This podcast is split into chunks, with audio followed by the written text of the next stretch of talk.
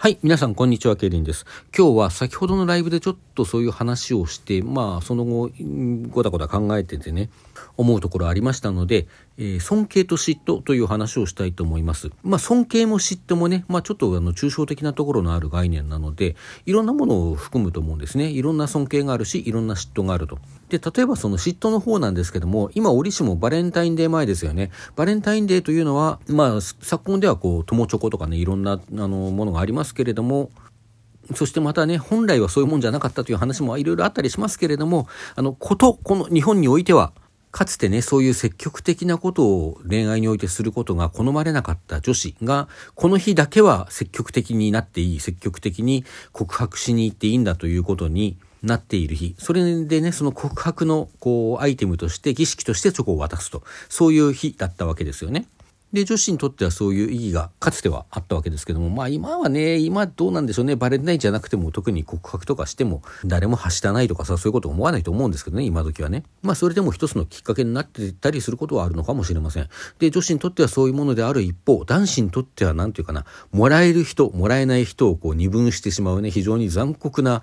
一日であったという部分があります。まあこれもね時代によってだいぶ違ったりとかね地域によってとかね違ったりすると思うんですけれどもまあこと私に関して言えばですねまあお付き合いしていた女性からそのお付き合いしてる間のねバレンタインデーにチョコレートもらったということはあったりだとかまああとは義理チョコ友チョコどっちかわかんないまあ義理チョコっていうのかな。男女の間だと義理チョコですかねそれはね。まあそういうものをもらったことがあるぐらいで何て言うのかな。この初めての告白あのずっと前から好きでしたって言ってチョコレートもらうみたいなことはないんですよ。バレンタインデーになんかこう机の中とかね気がついたらカバンの中にとかねチョコレートが潜ませてあったなんてこともないわけです。でそうするとねあのもらえる人間にもらえる男にね嫉妬するわけです。まあ俺に手に俺の手に入らないものを手に入れやがってっていうわけですね。まあそれはあのチョコレートっていうんじゃなくてあの愛ですよね。女性からのこう性的な行為。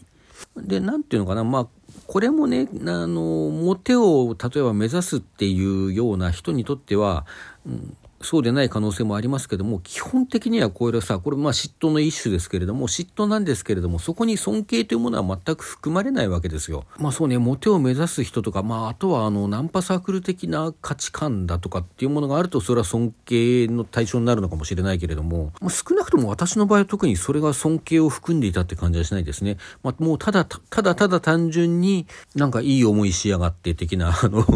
嫉妬でしかなかったわけですよね。まあ今にして思うとその自分のそういう感情にもいろいろ思うところはあるんですけども、まあそしてまたね、これまあ人の行為とかっていうものを、なんていうかな、ある種の財産と考えているような考え方だとか、そういうものがね、やっぱり背景にあるような気がして、まあ本当にいろいろ思うところはあるんですけども、まあとにかく嫉妬のね、一つの例としてはそういうものがあります。一方でですね、私、これはあの、先ほどのね、あの、今これを収録しているよりちょっと前にやっていたライブ配信でお話していた話なんですけれども、自分がこう、なんていうかな、ある種、意識的に行っていること、何かいいものを生み出そうとしているような場合、そういうものについてね、あの、自分よりもうまくそれができる。まあ、例えばスポーツをやっていてさ、自分よりもその競技が上手い人だとか、まあ、さっき話題にしたのは小説書くことでね小説を書いていて自分よりもこれはかなわねえなってものを書かれた時だとか、まあ、あるいは私はあの合唱もやってますけどねそういう時にこうすごい上手な合唱団を聞いた時だとかそういう時にこう身の内に生まれる感情というのはまあある種まずあのすごいなって単純に惨憺の念がありますよね。相手を褒めるような気持ち。そしてあのそれと同時にですねあの羨ましいって思うんですよね。あので、まあ、それはちょっと憧れを経由してるような、その、そのようになりたい、こんな風にうまくやりたいな、自分もっていうようなね。それを通して、あの、それを経由して、あの、羨ましいなっていう。で、まあ、これもやっぱりちょっと嫉妬の一種だろうなとは思うんですよ。まあ、だけど、さっき言ったその、そのバレンタインのね、チョコレートもらえたやつに嫉妬するなんていうのとは、ちょっとやっぱり違っていて、まあ、嫉妬って、うん、そうね。私先週ちょうどね、そのお題で創作で書いた物語がそういう物語ですので、まあそちら聞いていただくと、まあいろんなパターンがそれでもね、あるなっていうのは、なんとなくお分かりかなと思うんですけれども、ね、聞いてないという方ぜひ聞いてみてください。ちょっと力を入れて書いたんでね。まあそれはさておきですね、その、まあ、そうであってもこう暗い感情になりうるけれどもだけどこうベースには相手をこう上に見る仰ぎ見るというかそういう気持ちがあって、まあそれがね例えばこう相手を引きずり下ろしたいっていう風になっちゃうとなんなんですけれどもそこに至りたいそこに至れないっていうところのそのジレンマそこから生じている嫉妬っていうのは必ずしもその何て言うかな暗い感情じゃない相手への行為とともに持続しうる嫉妬であると思うんですよね。そんな嫉妬って言っても何て言うのかな。なんかマイナス面っていうものがそんなにないっていうかさ。まあおそらくただ嫉妬で終わっちゃうとあんまりこう生産的ではないんですよね。あの、そのこう元になっているところの羨ましい、そうなりたいっていうものをなんとかこうプラスに転換していけないと、まああまり生産的なものではないと。まあであってもそういうものってこう相手への行為というか相手を褒めたたえる気持ちというものがこう根っこにあって、まあ、それをね見失わなければいつでもいいものに転化していけるのかなというふうには思うんですよね。まああれですよね言ってみればあのいわゆる少年ジャンプ的価値観の中でのライバルってやつですよね。まあ、相争う相手でありただお互いの技量とかねあの能力とかそういうものを非常にあの尊敬している相手でもありそんな中でねこう自分を高めようという気持ちにそれを変えていけるようなそういう相手っていうねまあそれが相互のものであったりあの片方からのものであったりするというのはまあ現実には実際にいろいろあると思うんですよね。一方は特にそういうものだと思ってないかもしれないしまあすごく一方的な思いであるということもあるんだろうとは思います。まあただそのライバルっていうのもやっぱりいろいろあってね、まあ例えばあれですね、ドラゴンボールのあの、孫悟空ってなりますよね。ドドラゴンボール私、なんかと思っちゃったけど今。ドラゴンボール別にすごく好きですけれども、あの、悟空っていうのはさ、あの、どんなこう強い敵とあってもね、その強い敵と戦うことにワクワクしてね、そんでこう自分修行して強くなってってことを繰り返してるわけですよ。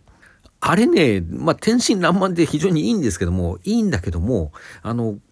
あれはこう相手をどうなんでしょうね、尊敬してるっていう感じが 悟空見てるとあんまりしないんですよね。もうただ強い相手がいればいいっていうさ、そんでこう自分がそれと戦うことにただ一方的にワクワクしてるだけっていうのはまあなんかちょっと違うような気もするんですよね。でまあ悟空の場合がどうあれですよ。ま、孫悟空の場合がどうであれ、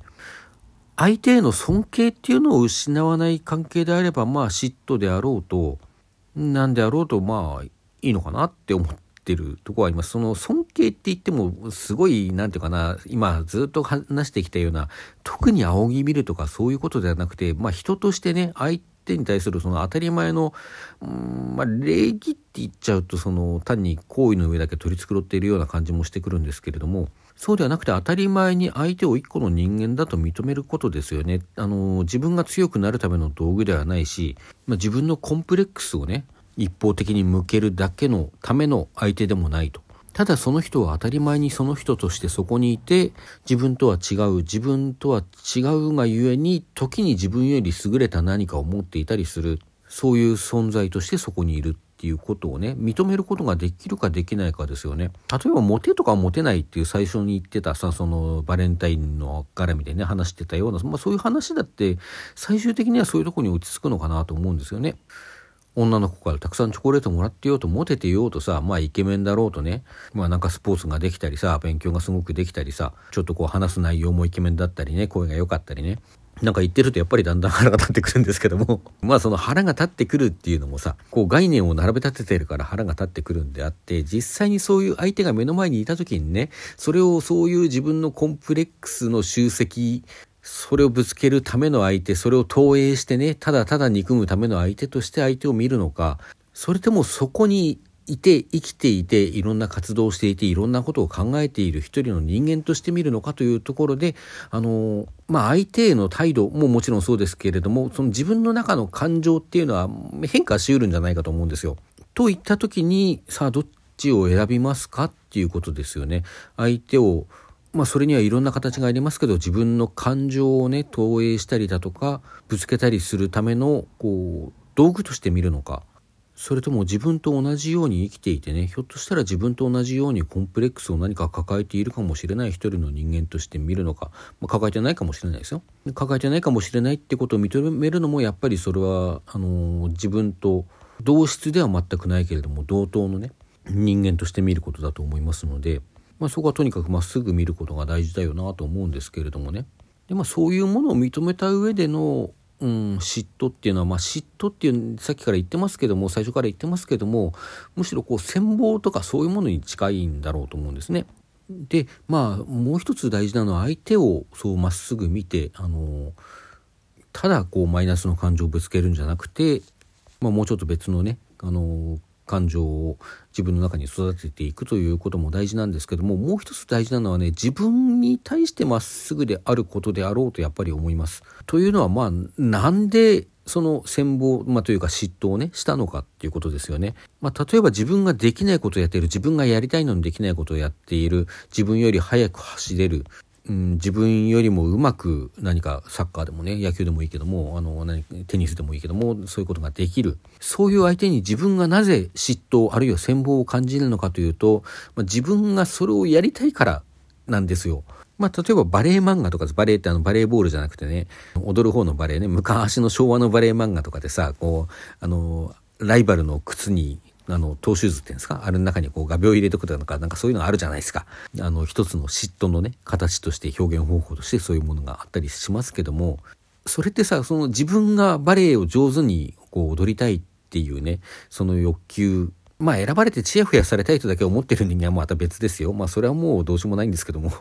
もしそうではなくてね、こう自分が一生懸命やってるからこそ、上手にやりたい、上手にやることで認めてほしいっていう、その一生懸命やりたい、そのバレエが好きっていう最初の気持ち、そこを見失わなければ、そういう方向にはいかないというか、まあそもそもそういう方法によってはその自分の最もあの最初にあったね欲求を満たすことにならないであろうと思うんですね。そっちに行っちゃうとさあの元々の自分の欲求が満たされることがないわけだからまあどこまで行っても結局幸せになれないだろうなと思うんですよ。だから他人と同時に自分の欲求をちゃんと見つめ直すこともあのすごく大事だなっていうようなことを考えるんですね。